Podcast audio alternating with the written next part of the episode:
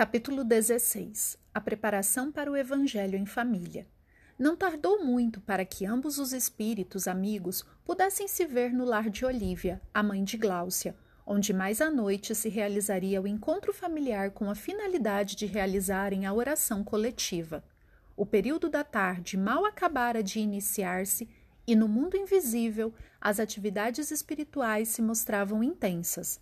Aquele pequeno reduto doméstico simples, sem ser paupérrimo, e confortável, sem ser luxuoso, causaria espanto a algum mais desavisado que de um momento para outro viesse a vislumbrar as inumeráveis tarefas que ali eram levadas a cabo. Trabalhadores de todas as matizes se incumbiam de monitorar a qualidade do ar atmosférico, ionizando todos os cômodos da residência para garantir o grau de pureza necessária a fim de que os processos espirituais tivessem a eficiência mais avultada possível. Ao mesmo tempo, inúmeros trabalhadores preparavam o um ambiente invisível que correspondia ao lar terreno, isolando as faixas luminosas certas áreas destinadas às entidades que seriam trazidas pelos seus mentores ou tutores para que ouvissem a leitura e os comentários do Evangelho da noite. Outro grupo de espíritos amigos se valia de seu poder luminoso para isolar, em outra faixa da residência, as entidades sofridas que acorriam àquele pouso de equilíbrio com a finalidade de entrarem um consolo para suas dores, cientificando-se de que não possuíam mais o corpo carnal. Mais além, a aparelhagem espiritual de delicada constituição se mantinha isolada, para que os espíritos, na medida de suas necessidades, pudessem manipular os fluidos necessários para a formação de quadros fluídicos, muitas vezes acompanhando com imagens os textos evangélicos ou os comentários mais inspirados dos participantes, ocasião em que se observava a participação direta das entidades benfeitoras que os assessoravam.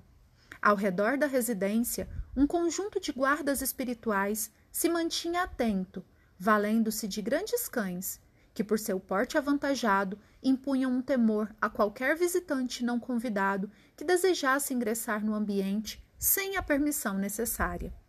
Reservava-se espaço igualmente para os espíritos que acompanhavam os encarnados que participariam do culto do Evangelho, os quais eram recolhidos com muita fraternidade para que ficassem ouvindo não se permitindo que exercessem a influência costumeira sobre os membros mais desavisados ou invigilantes da família. Nessas ocasiões, muitos desses espíritos perturbadores, sabendo que poderiam ser isolados de seus acompanhantes, tudo faziam para impedir que eles comparecessem à reunião, criando embaraços múltiplos, fazendo com que ocorrências físicas atrapalhassem aquela pessoa na chegada oportuna ao lar induzindo a escolher a via de trânsito mais congestionada, ou que pessoas os procurassem de última hora para conversarem sobre inutilidades, ou até mesmo provocando mal-estar súbito, sono, cansaço, para que o encarnado não se sentisse animado a participar da reunião. Então, quando nada disso dava resultado, por causa da determinação e da responsabilidade do participante que buscavam atrapalhar, ao se aproximarem do ambiente, acompanhando aquela pessoa, alguns desses espíritos desistiam de entrar, porque a diferença vibratória era imensa, e, atemorizados pelas forças do bem, preferiam manter-se afastados, na rua, a se aventurarem nas perseguições lá adentro. Isso favorecia sobremaneira os encarnados, que depois de suas lutas diárias aumentadas pela pressão psíquica que sofriam, finalmente conseguiam um pouco de paz interior e equilíbrio mental para o reequilíbrio indispensável. Entretanto, o lar de Olivia não era um ambiente especial, diferente de qualquer lar terreno ou isento dos problemas normais de qualquer família. Era uma casa que em nada se diferenciava das milhares de moradias que existem, a não ser pelo interesse que demonstravam alguns de seus membros pela elevação de pensamentos e sentimentos através da boa conduta, da palavra compassiva e da oração sincera. No entanto, no rol dos problemas comuns, encontrávamos os mesmos cenários de outros tantos grupos familiares. João, seu marido, era um homem pouco sensível para certas coisas, ainda que se apresentasse como um bom pai de família. Não entendia das coisas espirituais e se mantinha ligado a Deus à sua maneira, sem acreditar piamente nem descrer de forma sistêmica. Quando a sua saúde periclitava ou seus problemas materiais se tornavam maiores, recorria às orações como forma de encontrar um amparo naqueles desafios que o fustigavam. No entanto, quando tudo ia bem, muitas vezes deixava de participar para se dedicar à partida de futebol que se acostumava a transmitir naqueles dias e horários, ou noticiários sobre tragédias e os problemas do dia. Para isso, dirigia-se ao seu quarto, onde se mantinha fechado, deixando o ambiente da copa disponível para a realização da oração coletiva. Gláucia, filha mais velha do casal, de longe era a mais íntima colaboradora de sua mãe. Com suas orações e ideais, já que desde jovem aprendera os mais belos conceitos espirituais nas palavras pacientes de sua genitora, inclusive nas piores crises que enfrentara, quando encontrara serenidade, graças às orientações sábias de seus conselhos maternais. Luiz era o irmão mais novo, segundo e último filho do casal, Olivia e João. Era um rapaz agitado, na efervescência da vida e cheio de aventuras na cabeça. Lutava para conseguir o melhor trabalho e estava sempre envolvido em mudanças bruscas no rumo que seguia, tentando novos campos, dedicando-se a muitas coisas simultaneamente. Sua instabilidade emocional era patente, já que sua pouca maturidade espiritual colaborava para que se mantivesse ansioso e instável, dependendo muito do equilíbrio materno e das conversas que tinham com a irmã, nas horas em que se apresentasse possível. Gláucia procurava aconselhá-lo sobre as questões afetivas, valendo-se de sua posição de mulher mais velha, com maior compreensão espiritual, informando seu irmão a respeito das leis espirituais e de suas repercussões na vida, a fim de alertá-lo para as armadilhas que a observância cega dos costumes da maioria mundana das pessoas costumava produzir no caminho dos que o adotam como hábitos próprios. Luiz gostava de escutar a irmã, mas não fazia muita coisa em seguir seus conselhos. Sempre se envolvia com muitas garotas e cada final de semana se dispunha a testar a sua masculinidade em companhias diferentes, conseguidas nas festas de embalo, nas baladas diversas onde a escuridão, a música ensurdecedora, a bebida alcoólica fácil e não raro as drogas diversas faziam com que o coquetel do desajuste pessoal e emocional, terminando sempre em uma noite de aventuras nos locais destinados aos encontros íntimos modernos, vulgarmente conhecidos pelo nome de motéis. Assim, com exceção de Gláucia e Olivia, os outros dois integrantes do ambiente familiar eram homens pouco ligados às gestões do espírito e às transformações indispensáveis para a manutenção do equilíbrio doméstico. João e Luiz ficavam fora de casa durante o dia, em trabalho profissional, Gláucia se mantinha fora no período da tarde, quando exercia a atividade de professora de crianças em uma escola particular, enquanto Olivia se dividia entre os trabalhos domésticos e suas obrigações como costureira. Recebendo em casa as tarefas a serem cumpridas, que lhe eram enviadas por uma confecção de grande porte existente nas redondezas. Além disso, ajudava na casa espírita como voluntária atendendo os que chegavam através da entrega de mensagens à entrada do salão de palestras. Ao mesmo tempo em que ajudava como doadora de fluidos magnéticos e dialogadora nas reuniões de conversação espiritual com entidades aflitas. Mantinha-se em constante elevação de pensamentos e suas vibrações suaves eram um poderoso atrativo para espíritos amigos que desejassem encontrar um ambiente de paz e consolação sempre presentes ao seu redor. Dessa forma, no ambiente físico daquela casa, naquela hora do dia, só Olivia se encontrava. Depois de terminadas as tarefas com a louça do almoço, sentara-se junto à máquina de costura para dar conta de sua cota diária de serviço. Félix e Magnus observavam a indescritível atividade espiritual naquele pequeno núcleo familiar na superfície do mundo, contrastando com a calmaria física que dominava seu interior no plano carnal. Eu nunca imaginei que uma casa como esta pudesse comportar uma tal obra de assistência por parte dos espíritos amigos. Afinal, isto aqui não é um centro espírita, disse Magnus, e Félix observou. Sim, Magnus, e nem deve ser um centro espírita. A casa espírita deve se localizar em ambiente desabitado, sempre que isso for possível, a fim de que não ocorram interferências de um plano da vida no desempenho das atividades do outro e vice-versa. Sempre que acontece tal identidade, ou seja, sempre que os encarnados fundam um centro espírita na própria residência, isso pode parecer bom num primeiro momento. Todavia, por mais que os amigos invisíveis possam envolver a todos em uma atmosfera de elevação, nem sempre as próprias pessoas desejam se manter elevadas. Além disso, quando as pessoas vão a uma casa espírita, depois da reunião, elas se afastam, mas os espíritos necessitados que lá foram internados por algum motivo sério permanecem para a continuidade de seu tratamento. No entanto, quando a casa espírita se confunde com o lar físico das pessoas, tais espíritos não encontram um ambiente de neutralidade indispensável para sua recuperação, mantendo-se imantados aos médiums sensitivos e participantes da reunião, de tal maneira que esse contato pode acabar se tornando nocivo, inclusive para a saúde e para o equilíbrio físico-mental dos que ali vivem. Demonstrando acendrato interesse nas lições, Félix continuou. Agora, meu amigo, diferente é o caso da reunião familiar destinada à oração singela e sincera.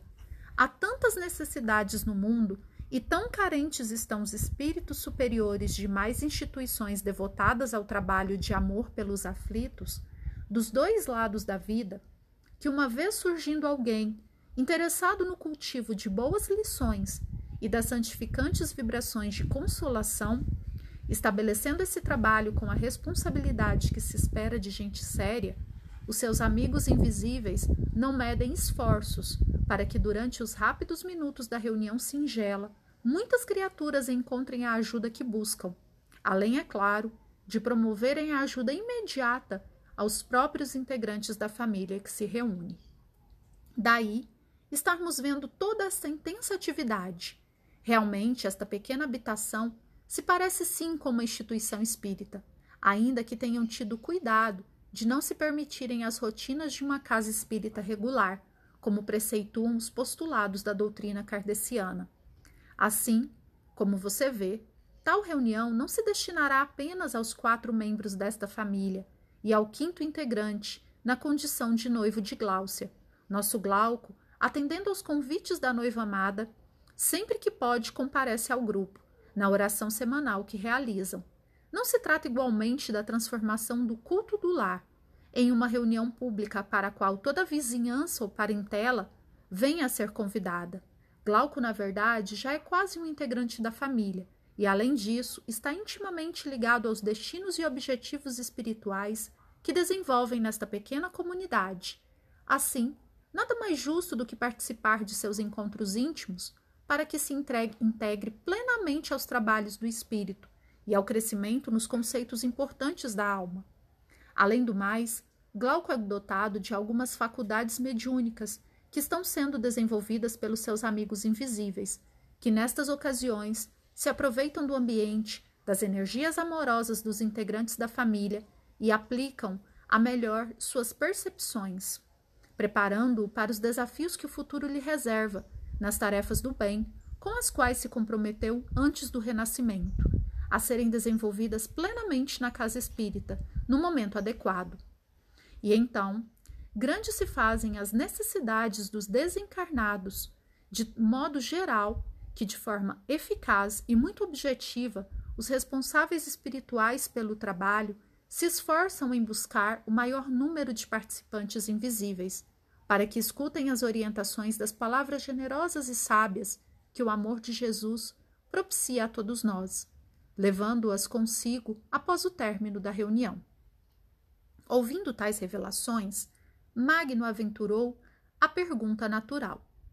Mas o aumento das entidades necessitadas ao redor da moradia não pode criar maiores perturbações nos que ali vivem? E se os encarnados ficam sabendo disso? Essa descoberta não poderá fazê-los imaginar que a oração vai atrair mais seres sofredores, prejudicando energias do interior do seu lar, o que os levaria a recusar-se a realizá-la? Félix então respondeu: O ambiente é perfeitamente preservado pelas medidas salutares que os dirigentes espirituais adotam para a devida proteção.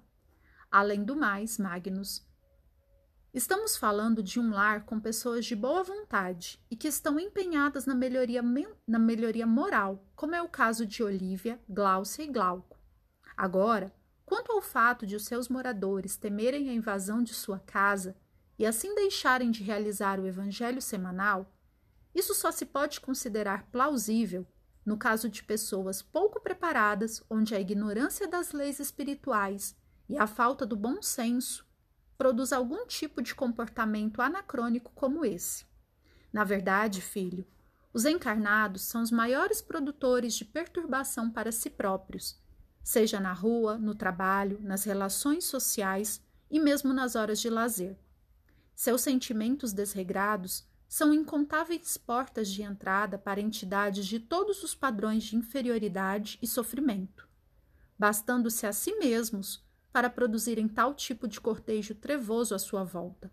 A oração em família é a única forma mais acessível de conseguirem amparar a tais necessidades de sossego, ajudando as entidades que trouxeram de suas aventuras irrefletidas. Como relação a estes outros que são trazidos pelos seus tutores e mentores espirituais, esta presença se acha isolada no ambiente, não sendo causadora nem da piora nem da ocorrência de mais problemas. Os geradores de problemas, invariavelmente, são os encarnados e invigilantes.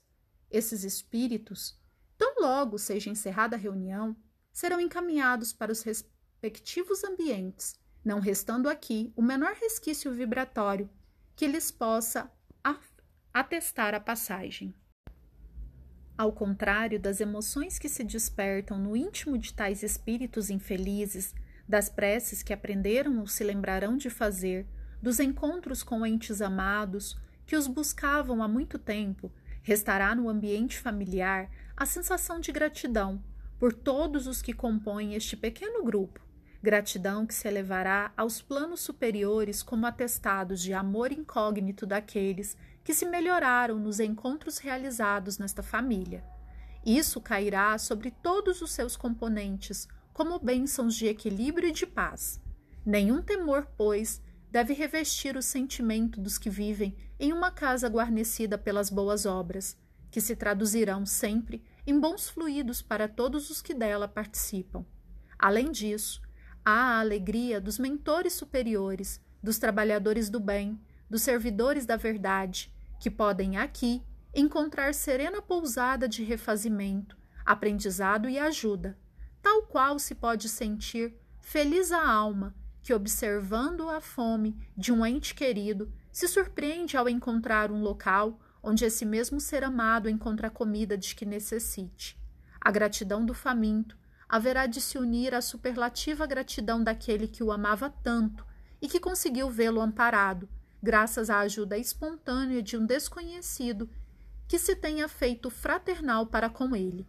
Pensando melhor no que estava aprendendo com a conversação, Magnus colocou o dedo indicador no queixo, num gesto todo seu, a atestar a surpresa diante do raciocínio revelador, e ponderou: Estou me lembrando da conversa do presidente com o chefe, que acabamos de presenciar.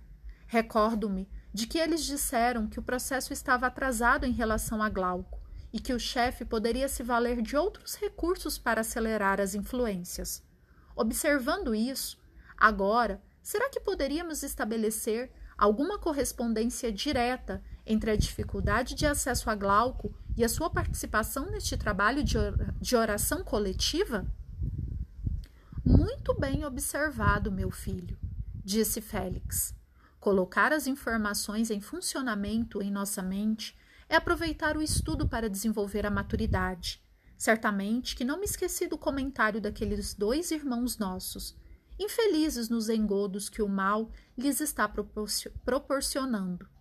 E com relação aos efeitos deste ato de devoção, que é o Evangelho no lar, sobre os seus integrantes, deixarei que a sua observação pessoal, logo mais à noite, possa responder a esta questão, sem que eu precise me adiantar nesse sentido.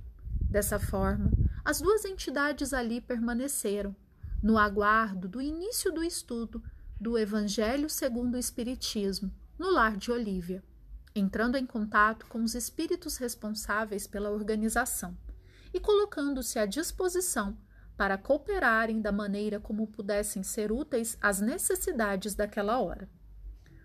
O presidente nos cobrou maior empenho no caso de Glauco, falou o chefe, dirigindo-se aos dois comandados. Prometi que estaríamos agindo com rapidez e por isso solicitei a concessão de maiores reforços para o processo de interferência direta sobre ele. É, ma é, mas você não falou que há anjos metidos nesse meio, falou?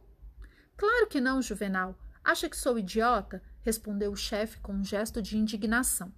Se falo isso, ele pode pensar que estamos intimidados. Disse apenas que estávamos atuando. Primeiramente, nos que eram mais facilmente influenciáveis, o que não deixa de ser verdade. E agora que as coisas estão indo bem com os verdadeiros idiotas, iremos nos dedicar mais ao casalzinho luminoso. E como é que vamos proceder? Eu e o aleijadão aqui? perguntou o grosseiro juvenal ao chefe, na frente de Gabriel, o aprendiz bissonho. Bem, como estamos treinando o rapaz, não poderemos contar muito com ele, a não ser se espantar os espíritos dos vivos e dos mortos. No entanto, as coisas já estão arranjadas e hoje mesmo seremos procurados por emissários da organização, que se incumbirão de fazer as ligações indispensáveis para que Glauco e Gláucia não se vejam esquecidos de nossa influência. Você deve ir se informar de onde ele estará hoje, para que possamos atacar o mais rápido possível. Dizendo isso, ordenou que Juvenal e Gabriel se dirigissem até o local de trabalho de Glauco, para obterem informações sobre a sua rotina noturna, período em que parecia sempre mais fácil a ação das entidades trevosas, sobre os encarnados que, desvinculados da preocupação do trabalho diário, se permitiam excessos dos happy hours, das atividades divertidas, nas quais os abusos surgiam como válvula de escape para as emoções reprimidas, entre outras. A noite é uma fabriquinha de horrores. Exprimiu-se Juvenal irônico, no que foi acompanhado pela risada divertida de Gabriel, demonstrando ansiedade para perguntar como é que funcionava aquele processo de interferência no mundo dos caveiras vestidas, como costumavam se referir aos seres encarnados. Ora, aleijado, vai tranquilo, que hoje você vai receber uma aula do chefe para aprender como é que as coisas acontecem no mundo dos mortos.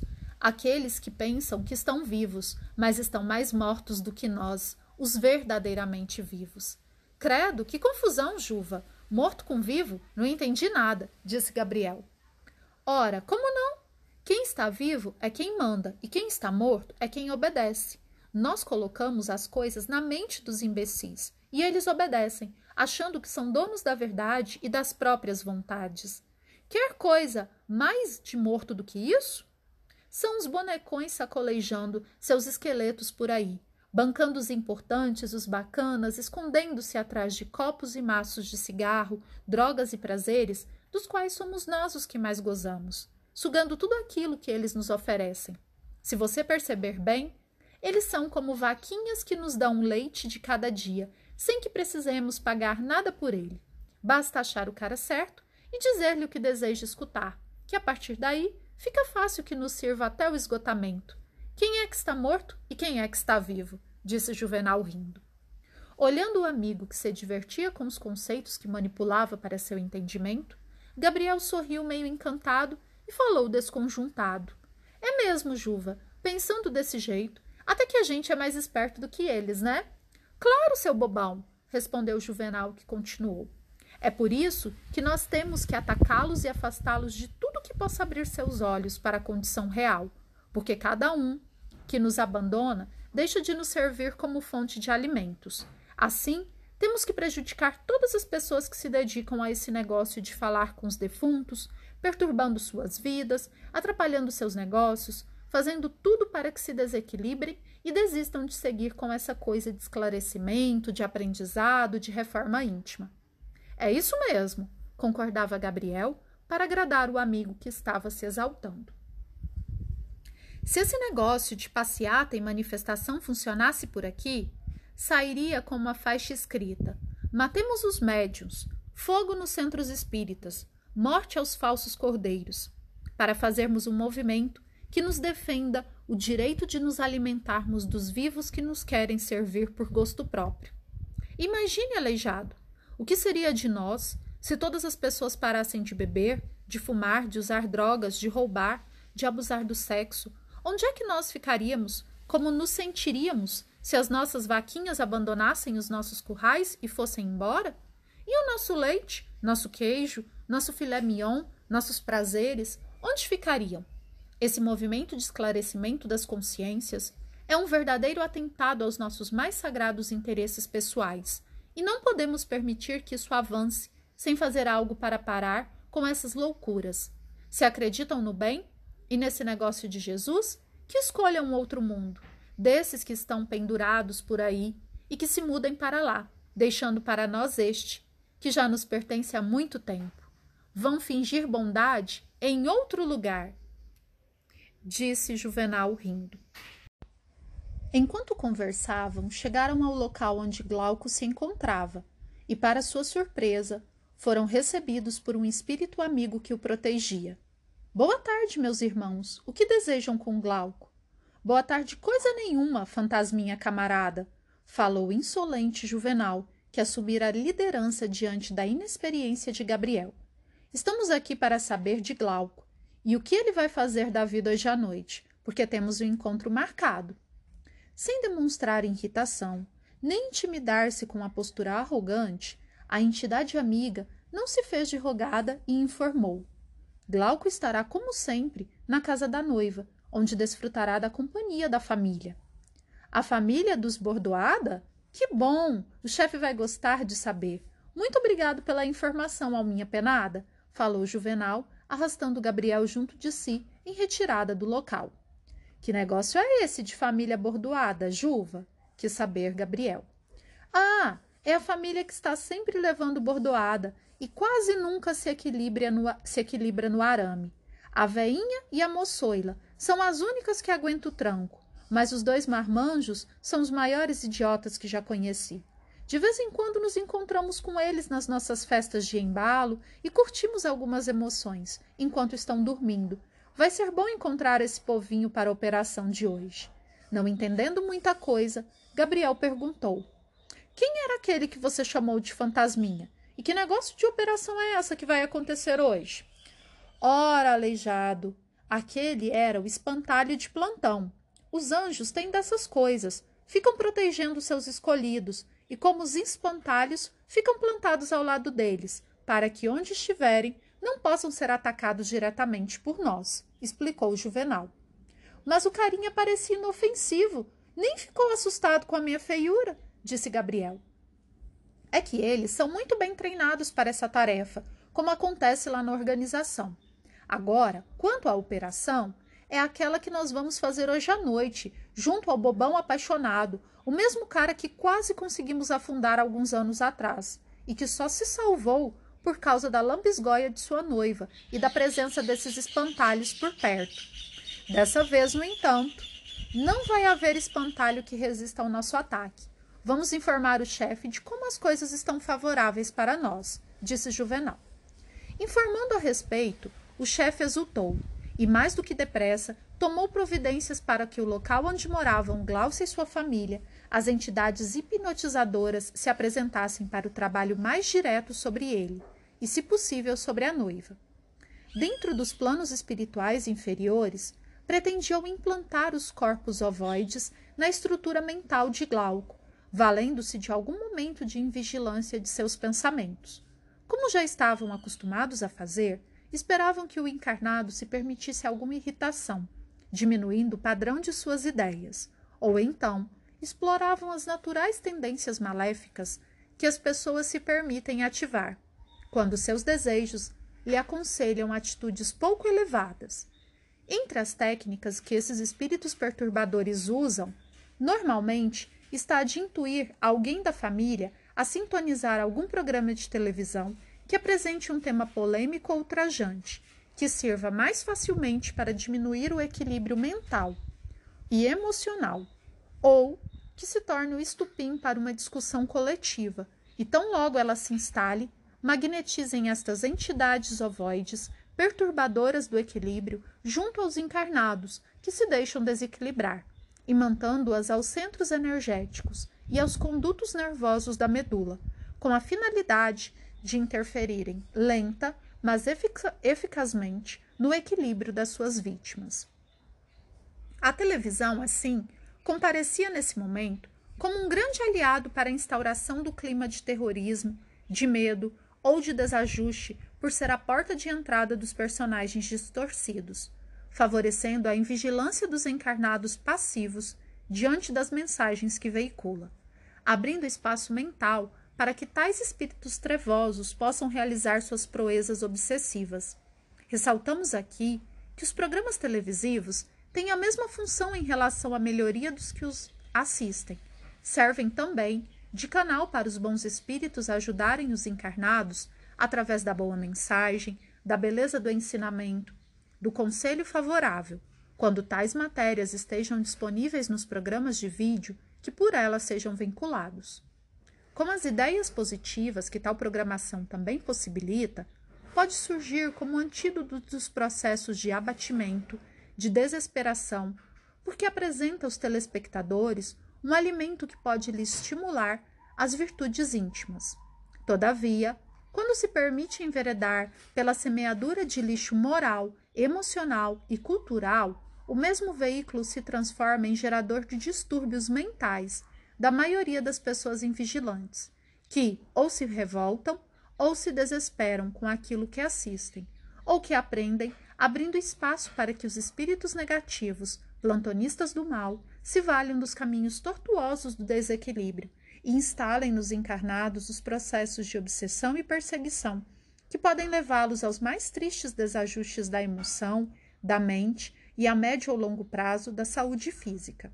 Assim, acontece com todos os meios de divulgação, funcionando com meios de semeadura de ideias e imagens no íntimo das pessoas.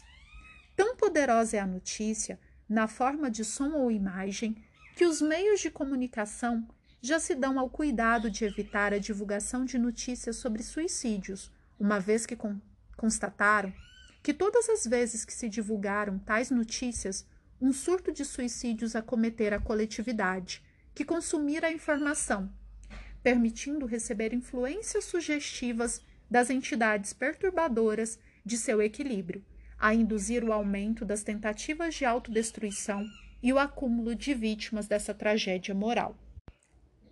Esse é o mecanismo natural que tais entidades se utilizam para iniciar um processo obsessivo ou ampliá-lo, precisando sempre da aceitação tácita da vítima, que não deverá reagir contra a indução ao mau pensamento, ao mau sentimento ou à condição de autopiedade. Estabelecida a discussão, a irritação, a indignação, a rebeldia, o rancor, tudo isto facilita tais entidades, agora alimentadas pelas emissões energéticas inferiores, de estabelecerem as conexões dos fios magnéticos com a mente e com os canais nervosos de suas vítimas, deixando que os desequilíbrios se instalem e que as consequências se acumulem sobre suas energias atacadas e drenadas para esses sugadores magnéticos. Mas, se o encarnado se mantém em vigilância constante e não aceita tais provocações, porque já lhes conhece o risco e sabe que são armadilhas perigosas para seus pensamentos, estes espíritos inteligentes não se dão por vencidos. Muitas vezes, então, passam a atacar seus familiares, alguns dos quais, afastados muitas vezes de qualquer princípio moral mais elevado ou do conhecimento das leis espirituais, passam a ser usados como instrumento de irritação, de desajuste do grupo, de perda do equilíbrio, até que aquele encarnado que é o alvo principal dos ataques, cansado de tais distúrbios e dos tormentos no meio dos quais se vê colocado, acaba se entregando à perturbação, perdendo a paciência, se irritando e, ao diminuir a própria vigilância, acaba abrindo espaço para a ação dos invisíveis e horríveis perseguidores. Esse era o método que o chefe iria demonstrar junto a Glauco, valendo-se da ajuda dos hipnotizadores e dos corpos ovoides que ele pretendia imantar em sua estrutura vibratória. Aquela noite do Evangelho no lar seria muito interessante e instrutiva para todos.